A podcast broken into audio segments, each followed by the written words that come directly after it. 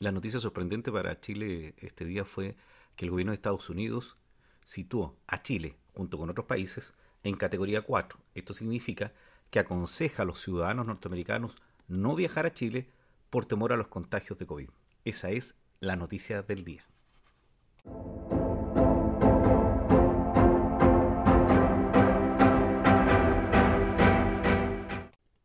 Bueno, es habitual que el gobierno de Estados Unidos, a través de su Departamento de Estado, en su sección consular, informe a los ciudadanos sobre cuáles son los riesgos de viajar o no a algunos países. Esta semana, Estados Unidos informó que México, Brasil y Chile y otros nuevos países y algunos territorios, por el aumento de la transmisión del coronavirus, serán calificados como de muy alto riesgo para que los ciudadanos norteamericanos viajen. Esto también ha afectado a otros países, junto con Ecuador, Paraguay, Filipinas, eh, Singapur, Moldavia, Kosovo, eh, tienen este problema. Esta categoría de alto riesgo lo que hace es informarle a los ciudadanos norteamericanos que tienen que tomar precauciones para regresar al país si se encontraran en Chile y si no acatan o respetan la normativa o la recomendación que hace el Departamento de Estado, tienen que asumir las consecuencias en forma personal. Bueno, esta no es la primera medida que se ha tomado en virtud de calificar alguna zona de Chile como de riesgo. Recordemos que producto del conflicto que existe en la región de la Araucanía, es decir, en la zona sur de Chile, se ha recomendado a algunos viajeros que no eh, visiten la zona ubicada desde Begovío hasta Valdivia por la posibilidad de que puedan tener eh, algún incidente o ser víctima de alguna situación de riesgo.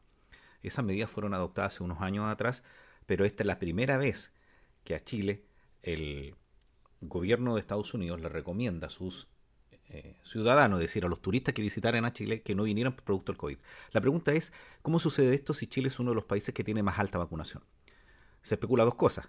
Lo primero, el alto aumento de casos que ha tenido el país, Chile, con respecto a los años anteriores, y efectivamente hoy en día está en un pic que posibilita que la variable Omicron para aquellos eh, visitantes que no tengan todas sus vacunas pueda ser eh, un problema, es decir, se afecten en su salud y se contagien. Pero también eh, se especula que puede ser que Estados Unidos tiene un alto porcentaje de contagiados y lo que no quiere es que vuelvan sus ciudadanos a traer nuevas cepas o a contagiar a los habitantes si es que no tuvieron las precauciones que hay.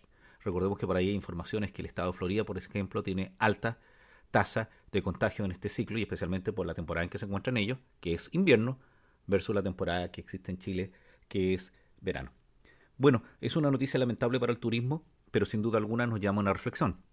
Esa reflexión es que la vacunación por sí no basta para evitar los contagios de COVID y hay que mantener todas las disposiciones que se nos han recomendado. Distanciamiento social, el no concurrir a espacios donde exista mucha población y no ponerse en situaciones de riesgo. Pero que vemos en las playas eh, de los diferentes eh, lugares de Chile, alto porcentaje de personas sin vacuna. Mi pregunta es, ¿el COVID le tiene temor a la arena?